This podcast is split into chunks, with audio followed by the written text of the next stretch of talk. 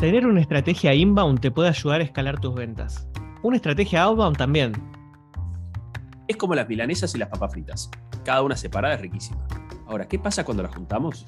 Pocos platos la superan. ¿Qué pasa entonces si juntamos inbound con outbound? Es lo que queremos descubrir en cada uno de estos capítulos. Te invitamos todas las semanas a comer mila con fritas con Javier Mirande y Andrés Brusoni. Dale seguir y apretá la campanita para que te llegue una notificación cada vez que hay un capítulo nuevo.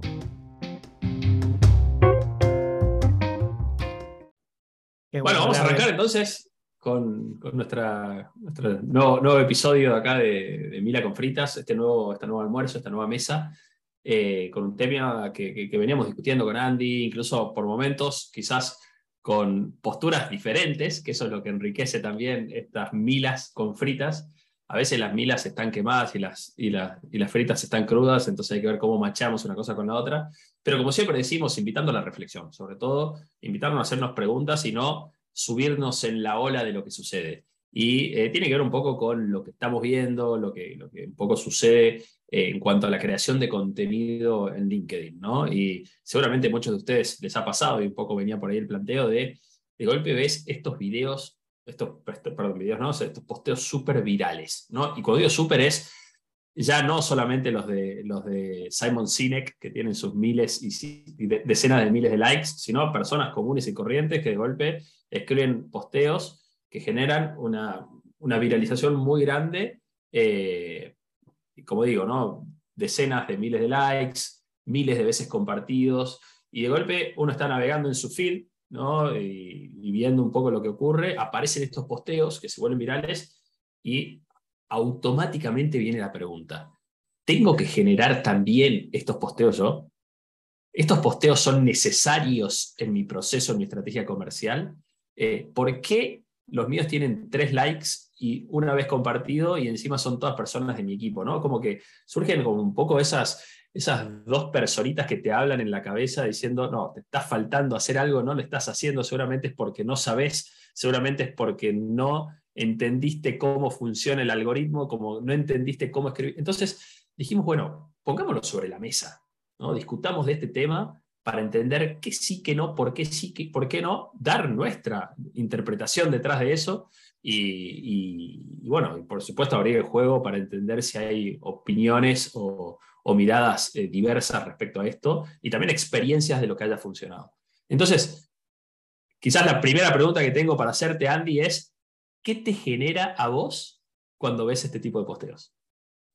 Mira, justo cuando ayer charlábamos de esto para, para definir el, tema de hoy, fueron unas semanas que, estuve eh, en un momento de aceptación, ¿no? Em, o sea, al principio, y me genera, como digo, no puedo creer esto que están posteando, que digo, mm, me parece que no, no, suma nada y, o incluso a veces son estas cosas, ¿no? Dale like si te gusta la pizza, dale corazón, y digo, bueno, es LinkedIn, es una, es una red donde venís a aprender, pero después yo me puse en el otro lado, eh, me puse en otra postura y dije, bueno, yo vengo a buscar eso.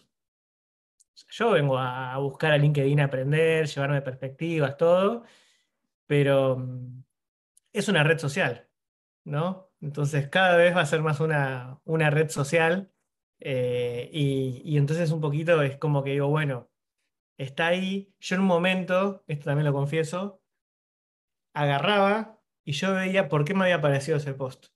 Entonces veía quién era la persona que había likeado y, o había comentado ese posteo que digo, que, no agrega valor, está fuera de, que no, no es la esencia de LinkedIn, decía yo y agarraba y la dejaba, la, borraba en mis contactos. Tipo, salvo que fuera alguien que me hablaba seguido, ¿no?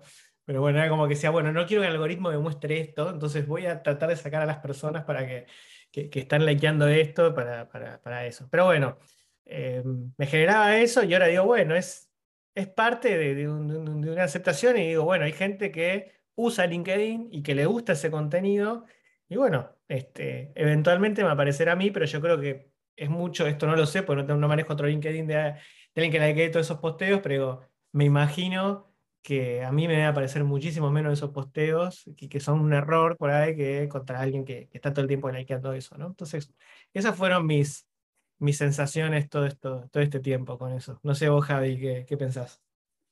Bien, en realidad creo, bueno, primero es, esto es una cuestión de interpretación, eh, que es, me parece que, que el LinkedIn, eh, perdón, el, digamos, el, creo que me trabé.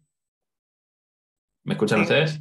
Pero seguís, seguís, ya, ya volví. Dale, bien, buenísimo. No, les decía es, tengo la sensación que el algoritmo de LinkedIn no es tan, eh, no sé llamarlo profesional, tan trabajado o tan predecible como podría ser quizás el de TikTok, que hace como mucho foco en el contenido, ¿no? Entonces, creo que ahí hay una cuestión de, digamos, de, tecnológica detrás, pero al mismo tiempo creo que pagan justo por pecadores. ¿Y por qué digo esto? Porque es verdad que está la foto de, eh, no sé, la persona con una pierna ortopédica que sale con un cartel diciendo vos hoy podés más dar todo para adelante y tiene 25.000 likes y quizás no, digamos, no es que no agregue valor, ¿no? sino que lo que agrega es un valor motivacional un poquito más efímero, porque es como uno siente como emocionalmente, como siente como una empatía por esa persona, y dice, si él puede, ¿por qué yo no? Entonces, listo, el día de hoy como voy a, la voy a romper.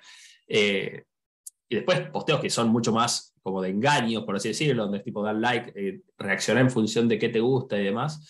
Pero después también creo que hay posteos muy buenos, ¿no? Hace poco justamente una persona que conozco, Lucas, sacó un posteo sobre organización del tiempo y cómo hacer foco y lo que es tarea y lo que es, lo que es revisión y demás, que tuvo, me contaba él, 270 mil visualizaciones y mil personas lo empezaron a seguir y tuvo, no sé, 3 mil likes, como que fue para él súper viral. Y era un posteo de mucho valor. Entonces, creo que ahí justamente, primero lo que hay que hacer es no poner a todos esos en la misma bolsa. Pero acá viene quizás digamos, el, por qué. Porque, digo, ¿yo puedo hacer ese contenido? Sí. Y, un poco tiene que ver con esta lógica de los influencers, ¿no? Que antes, yo me acuerdo cuando, primeros tiempos de YouTube, el video de Ouch Charlie, que era con dos hermanitos, que uno le había mordido al otro, como que fue durante un año el video más visto de YouTube. Un año. Y hoy, digamos, eh, y después fue la canción esta de Gangnam Style, y después fue eh, la canción de, Luis Fonsi, Despacito, pero de golpe la viralización se volvió muy corta. Entonces es como, quiero mis cinco minutos de fama y después listo, no hago más nada, no tengo más nada que ofrecer. ¿no? Y creo que ahí está un poco como el plus. Es perfecto, yo hice un contenido que se hizo súper viral. ¿Y después qué? ¿Qué más ofrecí después de esto? ¿no? Siento solo y exclusivamente a lo que es generación de contenidos. Entonces, creo que, ahí digamos, está la cuestión de la manipulación, de la manipulación y de la, no sé si es la palabra honestidad, sino como la, de alguna manera, la coherencia en cuanto a tu propuesta. Porque, seamos sinceros, todos queremos hacer un posteo que tenga cientos de miles de visualizaciones, que tenga miles de compartidas, decenas de miles de reacciones, lo queremos hacer. Todos lo queremos, o sea, las vanity metrics mueven nuestra, nuestra estrategia, porque de alguna manera es, es la validación de que lo estoy haciendo bien. Si yo subo un posteo que lo trabajé un montón y tiene un like, ¿no? Y es un poco tu termómetro. Esto quiere decir que no funcionó. Entonces, creo que eh, mi primera reflexión es esa, es qué es lo que viene después y si es parte o no de, una estrategia, ¿no? Sí. Ahí Fede quiere decir algo. No, en un todo de acuerdo, pero lo que pienso yo es, ya casi yendo a los principios de la comunicación, si cuando el medio, cuando el medio es el mensaje y empieza a ocurrir el tema de que la tecnología, en términos del medio, eh, prima más que sobre el contenido. Entonces vos decís, si yo a mi audiencia la encuentro en un bar, en un evento, en LinkedIn o en donde sea, empieza a pasar esta cuestión, entonces es como que terminás casi adaptando, es decir, te terminás traicionando a sí mismo por adaptarte al algoritmo, al espacio, al momento, y te convertís en un tiktokero outbound de alguna manera. Y yo al menos lo que veo, es decir, soy nuevo en esto, pero empiezo a ver eso y digo, che, viste esta necesidad, hay que postear, o el hecho de levantarte el lunes y decir, tengo que disparar tres, cuatro cosas en la semana. Y medio que el valor es anecdótico ahí, me parece cuando se, cuando se titula de esa manera. Esa reflexión quería como sumar, a ver, resumiendo como fui por la rama, el medio, ¿no? Entender un poco esto, decir cuánto laburo para LinkedIn, cuánto laburo para el que me va a leer en LinkedIn, y si no está en LinkedIn, escribir como si no fuese para LinkedIn. Después es anecdótico donde va ese contenido, me parece. Anecdótico en el buen sentido, digo, entender cuáles son los lugares del consumo profesional y agregar valor. Sí, y eso, y eso que, decís creo que, que, está también en, a ver, es de nuevo, esto, esto de Lucas, eh, Lucas me, metió este posteo que tuvo 170 mil, va a meter uno de menos, pero va, va creando su marca y todos vamos a saber de Lucas, quizás eso fue el que lo catapultó, pero después la consistencia es lo que lo va a definir como, che, este es una persona que, que, es un referente en este tema, ¿no? Entonces, yo quizás, y esto, ahí, creo que con Javi, no sé si, tenemos una, una, visión diferente, yo quizás no soy tanto de decir, che, todos los días de poner algo, no sé, yo digo, por ahí, cuando, cuando, digamos, sí digo, hay que tener una consistencia, como tipo, un mínimo tengo que tener, pero pero bueno, este, tengo que, encontrar algo para, para... A mí no, me pasa que me inspire todos los días, por eso, más, más que nada eso. Entonces, como que, mm, para, hacer, digamos, para, concluir la idea es, eh, la, pregunta en realidad que hago es, ¿cómo vos, eh, eh, em, ¿cómo vos medís que este contenido que el contenido que estés haciendo sea bueno más allá de los likes. Porque el like es el engaño. El like es la trampa, digamos, sería la frase. Este, entonces, bueno, ¿qué, qué, qué, formas se, les ocurre, ¿no, Javi? ¿Qué formas se te ocurre para medir que lo que estás haciendo está generando un impacto? Está buenísimo. Buenísima la pregunta y te lo voy a poner con, eh, con una metáfora. ¿no? Si vos vas a, eh, vas a la playa ¿no? y resulta que vas a, una, vas a una ciudad que tiene 10 playas diferentes y eh, y las vas probando hasta que encontrás una donde las olas son las mejores, el agua es transparente, la arena es limpia y no hay muchas personas alrededor, puedes hacer un fútbol en la arena, puedes hacer kitesurf, sacar la caña y pescar, digo, reunió todas tus condiciones, vas a seguir haciéndolo, ¿no? ¿Y a qué voy con esta idea? Es, tiene que ver con cuál es, y yendo específicamente a lo comercial, el impacto que tiene tu generación de contenidos en tu pipeline, básicamente, ¿no? En tu revenue. Entonces, lo primero que hay que hacer es medirlo. Y la, medida, que ahí está un poco, el, truco, es no midas cómo performa el posteo en sí. Si el posteo tiene muchos likes, muchos compartidas, muchos comentarios, da igual. Lo que importa es que vos puedas medir después cuál es el impacto directo en tu pipeline. Y ahí, tomando algo que no es mío, digamos, un poco lo que dice Chris Walker es eh, este, este self-attribution model, ¿no? donde la persona te dice por qué llegó. ¿Y por qué genero yo contenido todos los días, incluidos los sábados? Porque el 95% de nuestros ingresos vienen por el contenido que hacemos en LinkedIn. Entonces, digamos, de alguna manera, eso no es que me obliga, pero bueno, si yo sé que esa es la playa bonita, voy a seguir yendo a esa playa. Entonces, si es que, digamos, si es que yo sé que por ahí vienen, entonces, está bien, capaz que no tengo ideas todos los días, pero ¿cómo voy a trabajar en tener esas ideas? Y acá no se trata de la creatividad del pintor, ¿no? El pintor que dice, bueno, si, si no, no, no, le surge la idea, la inspiración o el creador de canciones, ¿no? No, no le surge la, la, canción, bueno, capaz que no la escribe. Ahora, ¿cómo se trabaja detrás de eso? ¿Cómo se trabaja para que las ideas lleguen? Y además hay algo, una cosita más que quiero decir que tiene que ver con cómo te vas perfeccionando. Me acuerdo que leí un libro de Stephen King que se, que se, llama eh, Mientras escribo, y él dice, para todas las personas que quieran escribir, tienen que hacer dos cosas, leer mucho y escribir mucho. Y escribir no es solamente escribir para vos, porque el perfeccionamiento de lo que escribís está cuando lo pones, cuando tenés como el compromiso detrás de eso. Entonces vos lo pones en, digamos, eh, lo pones en vivo, lo, lo largas al vivo, que sería el, feed de LinkedIn, y ahí es donde testeás. ¿Por qué esto funciona? ¿Por qué no? Pero no es porque funciona en función de los likes que tuvo, sino el pipeline que generaste. Ayer me mandó un audio una persona que me decía que quería saber más sobre el entrenamiento, Regrow, y si le iba a servir y demás para su proyecto. Y me dijo, siento que cada vez que escribís un posteo, me lo estás escribiendo a mí. Pareciera que conoces la cocina. Y me dijo, y al final caí en tu telaraña. Porque hace un año y medio vengo viendo tus posteos, no te doy ningún like, no te comento nada, y sin embargo acá estoy escribiéndote, pidiéndote más información por el entrenamiento. Entonces, ahí está la gloria, digamos. Y hay un último punto que tiene que ver con cuidar a tu audiencia.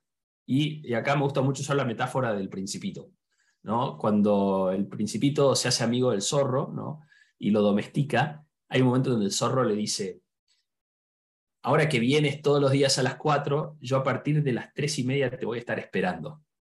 Entonces, de alguna manera, no es que es una responsabilidad y que tenemos que tener la presión de nuestra audiencia que está esperando nuestro contenido, pero, pero cuando uno, digamos, genera una propuesta de contenido de valor orgánico y gratuito, las personas a las 3 y media están esperando tu posteo. Entonces, creo que está bueno porque de alguna manera vas diciendo, en la consistencia vas a ver el resultado, ¿no? No sé por ahí varias reflexiones juntas, pero eso es un poco lo que a mí me inspira detrás de la estrategia de generación de contenidos. Está bueno. Eh, no, eh, está bueno y e, esto de, ¿cómo se dice? Eh, es, como esto de, bueno, engancho el programa de televisión, la novela de las 8, bueno, el posteo de Javi de las 4. Este, estoy esperando eso. Pero no, también está bueno en función de, como esto, digo, bueno, en realidad yo sé que si esto me genera el 80% del pipeline, entonces técnicamente el tiempo que yo le dedico a generar nuevos clientes, el 80% debería ser crear contenido. Entonces, eh, eh, eh, eso es el, como que eso se va retroalimentando, ¿no? Em, Totalmente, y además ahí es donde un poco, yendo a la pregunta de si tenemos quienes están escuchando esto, que salir a ver cuál es la mejor idea para escribir un posteo viral. No, no se trata de eso. No se trata de salir a escribir el posteo viral. Se trata de salir a conocer a fondo a tu cliente, que además es la parte buena de crear contenido. Cuando vos realmente querés crear contenido para tu audiencia, no te queda otra que entender qué le está pasando. ¿no? ¿Qué le pasaba antes y qué le pasa ahora? Eh, quizás hace dos años escribía mucho más contenido respecto a sistematizar, automatizar y demás. Hoy escribo contenido sobre escribir contenido, ¿no? porque veo que es donde más cuesta. Escribo contenido sobre el follow-up, escribo contenido sobre lo metodológico, escribo contenido sobre cómo seleccionar un buen SDR, porque me doy cuenta que por ahí está la necesidad en reuniones, conociendo al cliente y demás. ¿no? Entonces, eh, creo que, eso es algo bueno. Ahora, hay algo también que creo que es súper importante y volviendo a los posteos virales, es qué hacemos después con eso. Porque fíjate que en esta experiencia de Lucas, eh, mm. su comercial dijo, bueno, listo, tenemos 3.000 likes. Entonces, hacemos un scraping de esa base de datos y les escribimos un mensaje diciendo si quieren tener una reunión. y bueno, ahí, es donde, donde, donde, donde quizás eh, equivocamos el camino, ¿no? Y, es, bueno, yo estoy usando el posteo para, digamos, capitalizar o estoy usándolo realmente porque quiero compartir valor per se. Sí. Sí, depende mucho qué contenido, o sea, digo, como que no, niego que digas, che, por ahí alguno te conviene salir a capitalizar, pero es de nuevo volver a estas charlas de en dónde está. Eh, si, lo que vos estás, estás este, comentando y la gente reacciona, está más cercano a un momento de la compra que no. Este caso de Lucas era, che, te paso un tip de productividad. No te estoy vendiendo. Y no sé ni qué vende Lucas, pero imagínate, suponete que vendiera Asana eh, o Gira, una de esas. Eh, click, click up igual, no, este, no, no, no, está, salvo que diga, bueno, bueno, yo armé este coso, el Kanban, no sé qué, y es un, quilombo, y entonces uso ClickUp, y bueno, no sé, por ahí sí, pero tampoco me parece que sea algo este, que, te genere un resultado inmediato. Creo que sí, que, que como decís, tiene que estar asociado siempre a una, eh, a una creación de un mensaje. Eh, y una cosa que quiero agregar es que uno el mensaje lo va pensando también en función de esto, de lo que la visión que uno tiene y lo que la industria. Hoy me pasó algo súper interesante. Yo a veces me, contactan para hacer consultorías y me dicen, Andrés, te contacto porque quiero mi sitio, SDR, todo el tiempo, que, haga, que nos hagas el modelo de Predictable Revenue acá, donde mandamos mails a una base y generamos reuniones. Este, entonces, como que em, yo digo, está bueno, pero digamos, yo estoy más en el palo ahora de que ya Predictable Revenue está quedándose corto y que tenemos que, que, la oportunidad está en el contenido. Entonces, como que... Eh, y, esos son los posteos que hay que... Entonces, ese es el posteo que hay que hacer. El próximo posteo es ese, es, che, Predictable Revenue se, funciona, pero se está quedando, tengan esto en cuenta, viene por acá ahora. Nada, eh, me desví un toque porque me, me, había venido esa reflexión y la quería compartir. Pero bueno, volviendo a eso, es eso, es eh, capitalizar o no, y yo creo que es muy difícil capitalizar de un contenido que se viralice. O sea, es, la consistencia. sin dudas, y bueno, justamente un poco cuando, cuando Lucas, ya que lo tenemos acá de ejemplo, lo cuento, pero me dijo, bueno, ¿ahora qué hago? Digo, ¿cómo hago con este minuto de fama? Le dije, ¿qué haces? Seguir escribiendo. Básicamente eso. Es seguir escribiendo con la misma calidad que lo hiciste, porque además fue un posteo de mucho valor, ¿no? fue un posteo de gatitos. Eh, no fue el posteo de Juan Cruz y, Eduardo buscándolo. Está bueno, no está mal hacerlo, no está mal subir algo que sea viral. Me acuerdo una vez una, una egresada que subió un posteo de eh, Chris Martin, el de Coldplay, cantando una canción de, de no me acuerdo ahora, pero de, un cantante latino en español, ¿no? En República Dominicana. Y, y claro, y su posteo tuvo 19.000 likes. no, no, no, sé qué hacer. Luis, Juan Luis Guerra, exacto. Eh, José Luis Guerra. Eh, entonces, ¿qué le dije yo a, le dije a Lucas? Es esto, seguí posteando con esa calidad. Pero hay una parte también que me gusta tocar que es el tema de los lead magnets. Eh, que, bueno, para, por ahí para los que no conocen, lead magnets son posteos que lo que generan es yo te doy información valiosa a cambio de algo tuyo. ¿no? Es, te comparto este listado de las 500 herramientas que usan en Silicon Valley para ser el próximo unicornio. Entonces, te lo paso y a cambio me tienes que dar tu nombre, apellido, empresa, eh, correo electrónico y teléfono.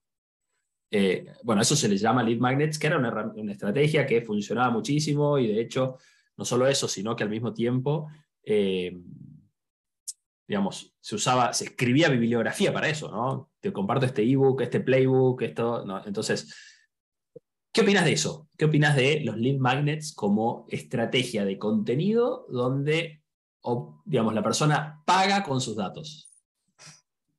A ver, hay, como, para mí diferente. Hoy con LinkedIn surgió un nuevo nivel de lead magnet, que ahora lo, lo voy a contar. O sea, está para mí el lead magnet de Em, te doy este, dame tu mail, o sea, querés una guía, querés una scorecard para aplicar en tu empresa, déjame tu mail, este, y eso, y lo otro, empezó a surgir también en LinkedIn el lead magnet, ¿no? También esto de dame un comentario y te doy el lead magnet, ¿no? Esa es otra que, empezó a, pasar mucho. Este, em, eh, de nuevo es como que el, tema es, yo esto no tengo ningún dato acá para decir, pero es cuánto leen el, sobre todo cuando es un nuevo texto, cuánto terminan leyendo el lead magnet. Entonces digo,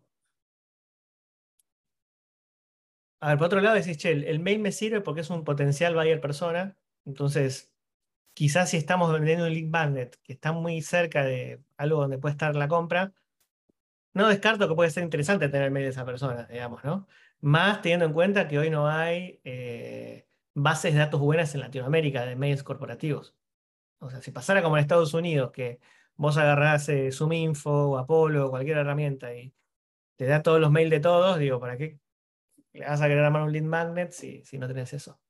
Pero por otro lado, está la teoría también de decir, lo, lo que está pisando fuerte es decir, che, cuando se pensaron los lead magnets, se pensaba en un, en un concepto muy lineal de la compra, ¿no? Entonces, yo con esto te empiezo a mandar newsletters o te llamo con un SDR, te trato de mover y no sé qué. Y la otra postura ahora es justamente que si vos liberás los lead magnets, deberías tener más viralidad. Y de hecho ese contenido lo podrías compartir más, lo podrías distribuir mucho mejor en lugar, entonces digo, ¿para, para qué cerrarlo todo cuando eh, eh, es parecido al SEO para, mí, por ejemplo. O sea. Sí, o, un poco lo que decías me trae un poco lo que pasó con, WhatsApp, ¿no? El API de WhatsApp. de pronto hicieron eso, es liberaron y trae más, ¿no? Ellos antes lo tenían solo para ellos, venían los que hackeaban eso y de golpe, no, che, liberemos y ganemos, ¿no? Ahí un poco es, es un poco mi concepto. De hecho, hace poco saqué un lead magnet que era un tablero de KPIs en una hoja de cálculo, alguien que puede hacer cualquiera, digamos, y que en realidad era una herramienta para gestionar tus métricas de tu estrategia outbound. Eh, entonces lo compartí y me acuerdo que una persona me escribe, yo quiero, quiero eso. Eh, entonces le digo, dale, te lo paso. Me dice, ¿dónde te dejo mi mail?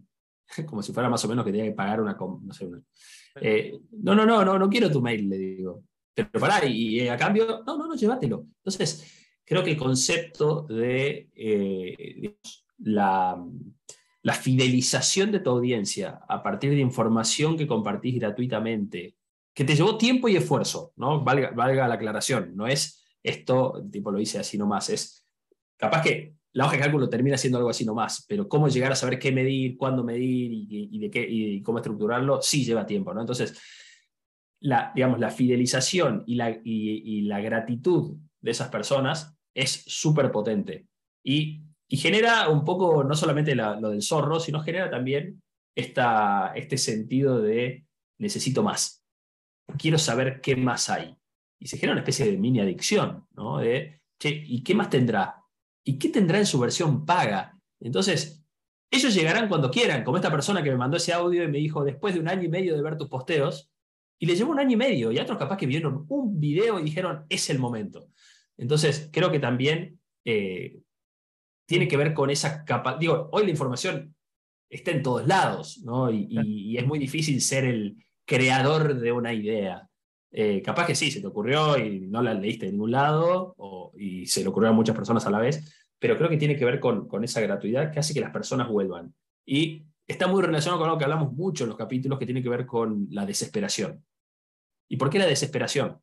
Porque si mi desesperación en la creación de contenidos está en que necesito más leads para mi pipeline, entonces voy a tener una mirada totalmente eh, interesada detrás de mi contenido. Y ahí es donde volvemos a ver las métricas, las vanity metrics, y volvemos a estar detrás del like y volvemos a escribirle a la persona que solamente me comentó un posteo diciendo qué interesante que fue esto, ¿no? Y capaz que capaz que este, este Marcos que me mandó el audio diciendo que tardó un año y medio y me hubiera comentado mi primer posteo hace un año y medio, yo le escribía, che, estás interesado en el entrenamiento, dale a cero, es el momento, bla, bla, bla. Y no, no, esa persona tuvo que esperar ese tiempo. Entonces, creo que parte de la estrategia de contenido es, estás ahí, estás construyendo valor, estás aportando valor y las personas van a ir llegando. Ojo que en algún momento podés hacer un poquito de push, ¿no?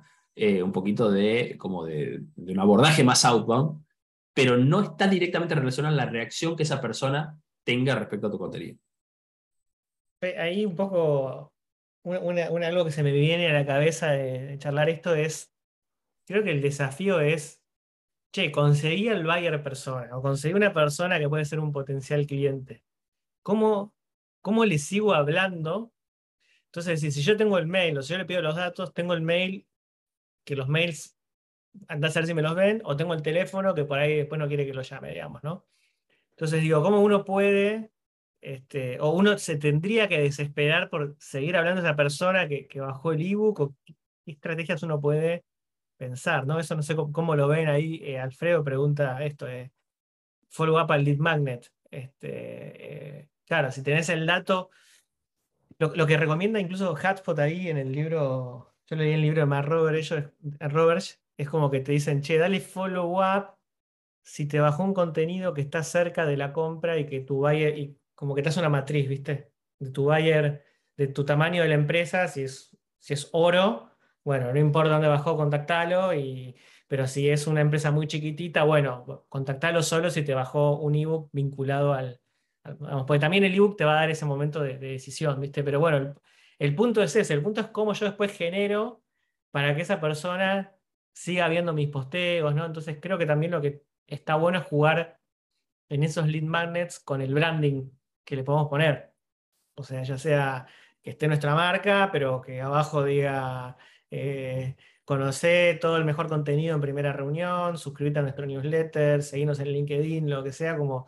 Entonces, si eso se viraliza, bueno, como por lo menos se viraliza, vos viralizás el contenido sponsoreado por vos mismo, digamos, ¿no? Eh, esas son las ideas que fueron. Totalmente, quizás respondiendo a la pregunta de Alfredo del follow-up al lead magnet al mes, por ejemplo, dice, bueno, es muy diferente, hay, diferentes tipos de follow-up que puedes hacerles. Una cosa es, che, eh, bueno, descargaste el tablero de KPIs, ¿estás pensando en hacer el entrenamiento? No, no, ese tipo de follow-up. Es muy diferente a, che, ¿qué te pareció? ¿Pudiste usarlo? Eh, ¿Pudiste implementarlo? ¿Te sirvió? ¿Se lo compartiste a alguien? Eh, cualquier feedback es bienvenido, que es como esa, esa mentalidad como mucho más de aprendizaje detrás de lo que estás compartiendo y de humildad también, de entender que no todo sirve para todos eh, y de que es mejorable y perfectible y ese tipo de follow-up sí está bueno, porque habla de un compromiso. El tema ahí es cómo, o sea, cuán escalable es eso y, digamos, y, cuánto trabajo estás haciendo para justamente relacionarlo con tu pipeline, ¿no?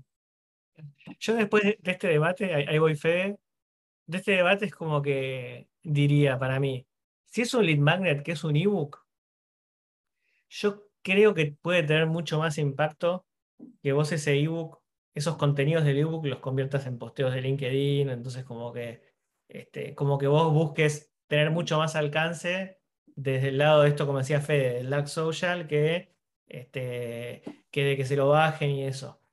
Donde yo ahí digo, che, por ahí te conviene como eh, gatear, ¿viste? Gatear es esto de pedir un mail.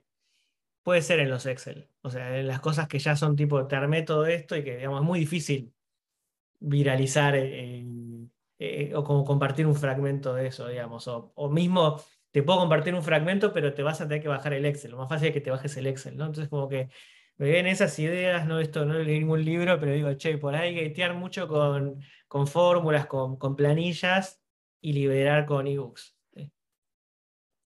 ¿sí? puede ser, puede ser. La verdad que ahí también depende de, y, eh, eh, digamos, cómo lo vas adaptando al público al que estás yendo, pero también algo que decía Faisal recién, tiene archivados ocho ebooks que sonaban interesantes y nunca los leyó, incluso hasta capaz algunos de esos los pagó, porque algunos, digamos, te los cobran, te dice, compra esto que te vale 500 dólares, pero te lo dejo a 8 dólares, eh, y al final los compraste y nunca los leíste, ¿no? pero bueno, creo que que, tiene que ver con eso, con, eso de, digamos, de qué estás buscando realmente, y, pero al mismo tiempo tiene que ver con la sofisticación de los procesos de compra. Y en el mundo B2B, digamos, la mayoría de los tomadores de decisión son personas sofisticadas, que no, digamos, no la, no la atraes con papelitos de colores brillantes, sino que, que realmente tienen que, tienen, que, tienen que deslumbrarse de alguna manera, pero al mismo tiempo, y algo que quizás da para otro capítulo, es empezar a conectar con su propio dolor y reconocer sus síntomas detrás de, los dolores que tienen y qué señales van encontrando y cómo yo voy hablándole de esas señales para entender que detrás puede haber un problema más grande o, no haberlo. ¿no? Eh, y ahí viene creo que el propósito educativo del contenido, sobre todo cuando estás con un producto SaaS disruptivo, novedoso o que viene como de alguna manera a sacar de la zona de confort a la persona a la que le querés hablar. Sí, sí, sí. Em, no sé, Fede, si vos querés decir algo, yo sí no sigo, pero justo adelantar. No, no. Una sola comentario en base a lo que decías antes, Andy. Eh, Andy. Eh, yo digo, si el contenido tiene valor, digo, si es de valor, creo que el follow-up lo hace el propio contenido y se convierte como en un ciclo de inbound después. Y no tanto follow-up, sino decir, si entre Dark Social, el contenido, el contenido como follow-up, me parece que se invierte ahí y realmente si entregaste valor, si están en determinado, digo, segmentado por estadio, eso después se puede ver obviamente, pero yo juego, digo, es contenido e inbound, pero no el modelo inbound que conocemos de website. Estoy hablando dark social y es como que después te van a buscar, entonces entendido como tal que te van a buscar, se convierte en inbound. Nada, reflexión. Sí, sí, sí. pero por, esto de, de que vas te, van a venir a buscar, pero porque vas dando varias piñas, digamos, ¿no? Como hablando, no porque diste... Eh, eh, bueno, esto lo de Lucas es eso, es... Lo que yo siempre es esto, contenido es boxeo, acá justo por ahí muchos dan de boxeo, eh, ganar por golpes, no por knockout. Entonces, el contenido de Lucas fue un knockout, fue un golpe de knockout que tiró. Si tira siete golpes de knockout, va a ganar por, o sea, ahí es donde yo creo que va a ganar. Este, y, fueron siete golpes fuertes, lo va a dejar. Este, no va a boxear por tres meses, pobre el otro. Pero bueno, este, nada, es como que, es, ese es el punto también, ¿no? Esto de, pero bueno, como yo sí, genero hay algo... vuelta, esa, esa vuelta que vuelvan a, querer escucharme, digamos. Mm. Exacto, y al mismo tiempo creo que hay algo detrás del contenido como estrategia complementaria del outbound que tiene que ver con sacarle peso y responsabilidad al mensaje. Creo que hoy en día el mensaje de conexión, el mensaje de venta, ese correo electrónico que estás mandando, tiene un peso tan grande porque tiene que hablar muchas cosas. Tiene que hablar de tu producto, tiene que hablar de tu trayectoria, tiene que hablar de tus clientes, tiene que hablar de tu caso de éxito y además tiene que invitarle a una reunión. Entonces la persona dice, yo no puedo leer todo esto. Entonces, la estrategia de contenido lo que hace es liberarle peso a tu mensaje outbound.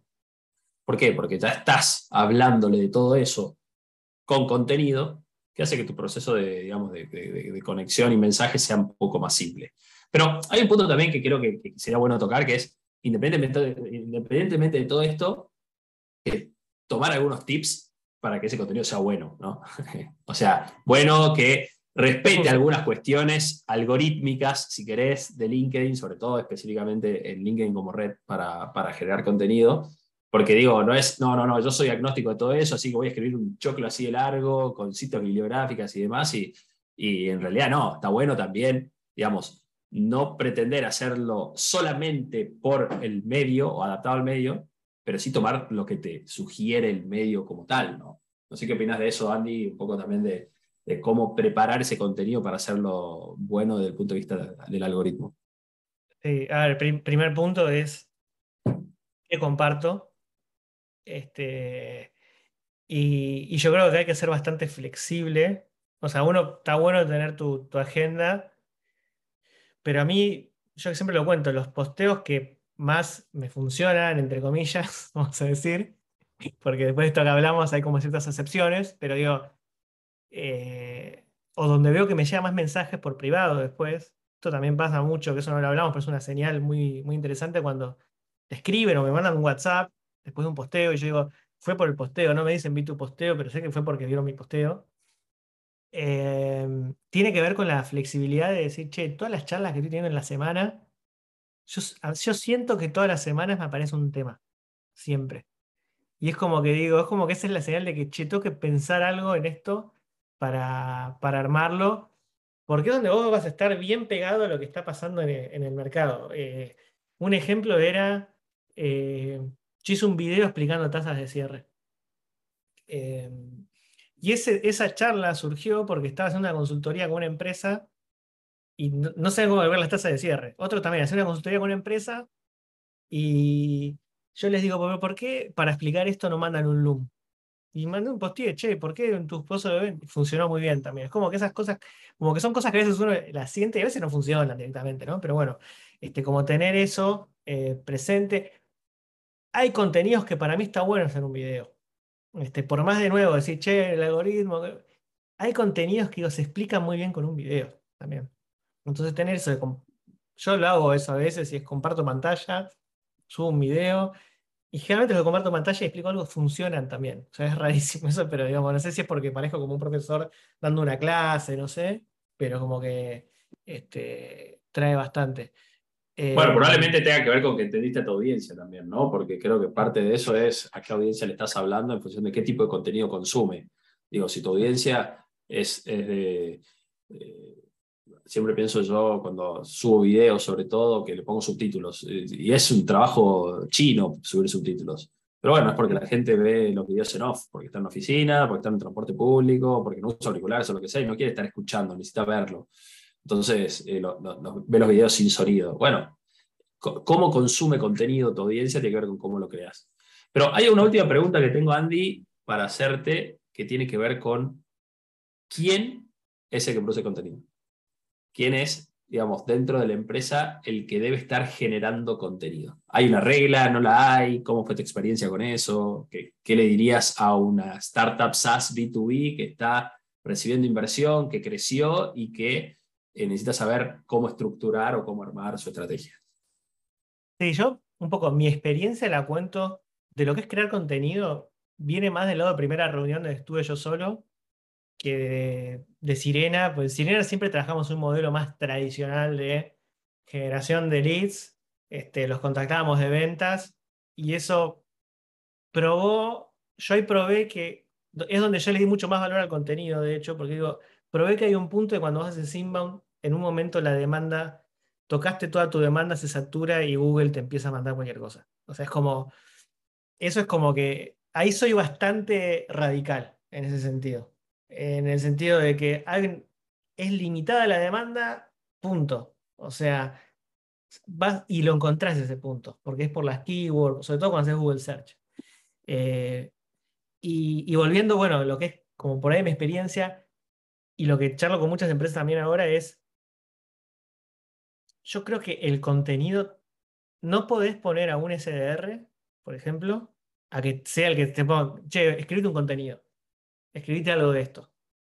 O sea, tiene que haber un alineamiento para mí más estratégico. O sea, ¿puede el SDR escribir contenido? Puede escribir contenido. Este, de nuevo, ¿qué contenido? Bueno, idealmente contenido que hable de los problemas de los clientes a lo que él apunta, ¿no? Porque también pasa que hay muchos SDR que escriben contenido SDR. Bueno, eso le va a sumar al SDR, puede sumar un poquito a la empresa, pero va a ser más para, el SDR. Y volviendo es, tiene que haber una bajada, o sea, digamos, no es que es una cosa que nos pinta todos los días, como que tenemos que pensar a esto que decís vos, Javi, a quién le vamos a hablar, cómo, y cuál va a ser nuestro mensaje, cuáles son nuestros tres pilares de mensajes. Bueno, eh, no sé, una empresa de, datos en medios. Los datos en medios por sí solos no sirven, yo te quiero enseñar cómo activarlos, porque pues mi herramienta te ayuda a activar esos datos, ¿no? Este, no sé, como pensar Chris Walker, Demand Gen, es muy claro los tres pilares que tiene. Demand Gen, si lo siguen a Chris Walker, es que, el que habla justamente de todo esto, dice, el modelo de atribución está roto, el modelo de MQL está roto, se mide mal, y se mide mal por todo esto y te hace un posteo todas las semanas en base a ese, eje temático, ¿no? Pero bueno, eh, el, otro tiene que ver con el Dark Social, como dice Fede, como el Dark Social es todo, entonces no tenés que hacer gated content, entonces como que arma esos tres pilares de comunicación pero de nuevo, necesitas un alimento estratégico y yo creo que lo que es interesante es que cuando el CEO, que es el que tiene la visión, ¿no? sobre todo una startup, el que tiene la visión de hacia dónde va la industria o hacia dónde puede ir, es el que baja a, toda la empresa, que incluso los vendedores cuando tienen sus reuniones de venta. Hoy hablaba, tengo una empresa y me decían, no, ¿sabes qué pasa? Que nosotros vendemos en la TAM no está avanzado, pero en Estados las empresas de la TAM que nos contratan es porque viene la matriz de Estados Unidos que maneja al equipo de la TAM y lo tienen re claro y nos compran, porque somos los únicos que lo hacemos.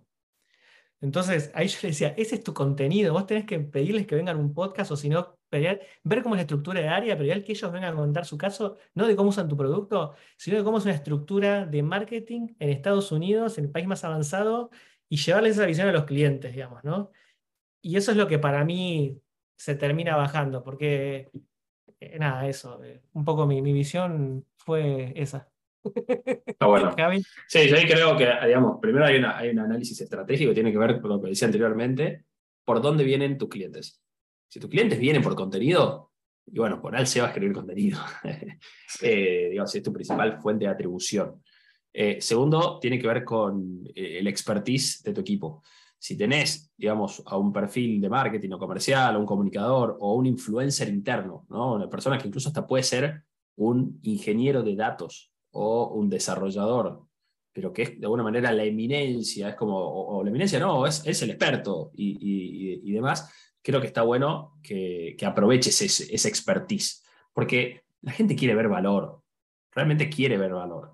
Y después también creo que tiene que ver con a quién le hablas si tu producto apunta y digamos tu, cliente es muy técnico, que un técnico escribe el contenido es bueno. Muchas veces tenés un founder que a su vez es técnico, que es el desarrollador inicial de la idea, entonces está bueno porque conjugás dos cosas muy potentes, que es un rol que genera de por sí expertise, pero al mismo tiempo que tiene el background técnico y que te ayuda como a hacer un match muy directo con el perfil al que le estás hablando. Entonces yo creo que eh, es clave un poco conjugar esas cosas. Y, de alguna manera, para mí, y esto es más una visión muy específica, contar historias de conversaciones con clientes es lo mejor, es el pulso real de lo que está sucediendo. Entonces, si, y ahí, ¿quién escribe? Y bueno, idealmente quien tiene esas reuniones. Por eso a mí me gusta mucho más el contenido de los vendedores que el de, las personas de marketing. Porque marketing te hace un muy buen contenido desde el branding y demás, pero si no están en la reunión, o por lo menos si no ven reuniones grabadas, les cuesta mucho. Eh, en cambio, el contenido específico de ayer tuve una reunión y pasó tal cosa, la empatía que generás con ese contenido es tremendo, es tremendo. Y ahí un poco va también a la pregunta que dice Faisal, que si el content creator tiene que hacer el research o debe haber otro perfil aparte. Y para mí no hay mejor research que la vida misma de las organizaciones, de las startups, que incluso tiene esa ventaja que si son chicas, Puedes conocer al de operaciones dando el servicio, puedes conocer al comercial que está teniendo las reuniones, puedes conocer al administrativo que después resuelve todo el proceso administrativo, puedes hablar con el cliente, es como que tenés mucho lugar para ahí mismo encontrar la información que te ayuda a crear más contenido. Eh, entonces, creo que incluso hasta vos vas resolviendo cosas, ¿no? Cuando generas contenido en base a la, información que te dan los mismos potenciales clientes. No, pero, es clave, o sea, eso que dice Faisal, esto que decís, metete a ver las reuniones que tienen con un prospecto, metete a las de Customer Success con un tenés vos, pedile vos tus propias reuniones a los clientes, este, y fíjate quiénes siguen en LinkedIn sobre qué postean en LinkedIn esas personas, o fíjate qué, a qué likean o qué comentan esas personas que, tus clientes que están en LinkedIn, que ibas a encontrar también posibles influencers. Y, yo creo también esto, por ahí al principio esto de los que generar, como era que em, si generas clientes por contenido, a veces pasa que todavía no estamos generando el contenido, ¿no? Entonces a veces el contenido es algo con lo que nos tenemos que chocar y ver qué pasa y darle un tiempo para, para, para que crezca. Pero sí lo que es importante es salir de esto, y esto es lo que nos puede pasar cuando se contrata en la empresa un creador de contenido que viene del palo de marketing o de trabajar en agencias para marcas, que van muy con esto de, bueno, toca hacer los cinco posteos, de la fotito, el de los viernes tiene que ser un posteo relajado para hacer no sé qué, el Happy Friday, y, y no, o sea, el contenido tiene que ser hablar de los clientes, de lo que les pasa, de dar nuestro punto de vista único. Eso es lo que tiene que generar un impacto y salir de estas vanity metrics que, hablamos al principio. Totalmente. Y, un punto. Lo voy a implementar. Hashtag grave en la reunión. No, y, sumo, no, sumo una cosita más también que tiene que ver con eh, como el contenido como estrategia a largo plazo. O sea, pensar en que tu pipeline se va a alimentar de tu contenido porque vas tres semanas haciendo posteos, es lo mismo que ir al gimnasio hace un mes y pensar que se te van a marcar los cuadraditos de la panza. No, flaco, no, no funciona así. Es como, es, es el largo plazo, es el trabajo. No, no, sorry, te cuento que no. Eh, es, el es el trabajo de largo plazo, ¿no? Es el trabajo de, a ver, largo, mediano, es el trabajo de la persistencia. Y tengo una última pregunta, Andy, para vos. Sí. Y que tiene que ver con contenido orgánico y contenido pago. ¿Qué tal la estrategia de por ejemplo, Lucas, tomamos el caso de Lucas, hizo su posteo de ponerle inversión en ads a ese posteo. ¿Funciona, no funciona? ¿Sirve? ¿Tiene que ser diferente? ¿Cuál es la lógica? Eh, primero que se le va a complicar porque LinkedIn todavía no, permite que las personas hagan posteo promocionado. Pero eso es, una, es malísimo eso. Pero bueno, no, y... Mm, no, de nuevo, si Lucas tiene bien definido su, buyer persona, este, yo creo que puede ser un lindo boost. O sea, es como que. Y guiarse también si es algo como que. donde él se puede posicionar de la manera que quiere con ellos, digamos, ¿no? Es como. Eh, yo, es algo que estoy empezando a probar con la página de primera reunión ahora. De poner, a ver si me traen este, más followers o cosas así, o más gente a la comunidad, pero estoy probando muy raro. Decir, che, los posteos que más funcionaron eh, los tiro y veo qué, pasa, ¿viste? Eh, pero bueno, el problema, de nuevo, el problema es que es muy difícil medirlo. O sea, ese es el gran problema que vas a tener, porque digo, quizás la forma de medir es el engagement rate, que puedes tener con una viralización, pero nada más vas a poder tener. Porque digo, no, eso necesariamente es lo que decimos, ¿no? No te viera el cliente, eh, no te va a convertir en un cliente, ¿no? Si él le pone un coso, clique acá para conocer más, bueno, le va a traer clics por fuerza bruta, por ahí, ¿viste? Por, por ese, porque bueno, por ahí tenés un costo, como, como el contenido tiene muy buen engagement rate, a veces te baja el costo, ¿viste? Entonces podés distribuir a más gente, tiene todas esas cuestiones, digamos, ¿no? Pero digamos como que... Eh, yo, es algo para mí para explorar súper interesante eso. O sea, no tengo como una conclusión marcada, pero digo, che, ¿tiene lógica? Sí, tiene lógica. Digo, si yo tengo un buyer persona y no llegué a todos estos varias personas con este posteo, bueno, o les llego o les vuelvo a pegar una vez más, para que el que le gustó diga, ah, uy, cierto está este post, le voy a seguir a Lucas. Entonces, como que, eh, nada, por, ese lado. Y una cosa más, para cerrar lo de grabar las reuniones, estoy, tengo, termino esta call, me tengo que agarrar dos videos de call de los vendedores hacer un pequeño recorte y mandarlo a marketing porque nos tienen que cambiar el sitio. Porque hubo una, una fusión y hubo un cambio de sitio y hay cosas que están siendo inconsistentes. Y entonces lo que hablé con Sara, que es la, chica coordinadora, que, bueno, tiro la bomba, el lunes, el miércoles me voy de Sirena y va a quedar como mi puesto. Em, ella va a, ¿cómo se dice? Vamos a presentar esas calls con los clientes para decir, ven por qué el sitio está mal, tipo, ven por qué, ven por tenemos que cambiar, poner acá esto y esto. No somos nosotros, somos, entonces estamos tratando de llevar esa voz de los clientes a marketing. ¿no? Ese, es un poco para mí el desafío que hay que hacer en las empresas también. Buenísimo, buenísimo, Andy. La verdad que excelente conversación, súper potente. Creo que es clave como plan, ¿no? Como estrategia de contenidos, tenerla clara, tenerla. Tener claro que hay que seguir haciéndolo y seguir sembrando, aunque no se vean los brotes todavía. Y que, en definitiva, como volviendo al inicio, no tenemos que subirnos en la ola de sacar nuestro próximo posteo viral y tener los cinco minutos de gloria, sino trabajar en la consistencia, trabajar en el valor y trabajar en educar a nuestra audiencia sobre su dolor y que de alguna manera ellos puedan después llegar a encontrarnos para encontrar su, la solución a ese dolor, que es la que nosotros le vamos a brindar justamente a partir del contenido que hemos creado. Así que, bueno, no sé si queda alguna pregunta más. Sí. Y a darle tiempo y a entender esas señales positivas como esos mensajes directos, esas cosas son las que por ahí eh, uno, va a ir encontrando que efectivamente está funcionando. Totalmente.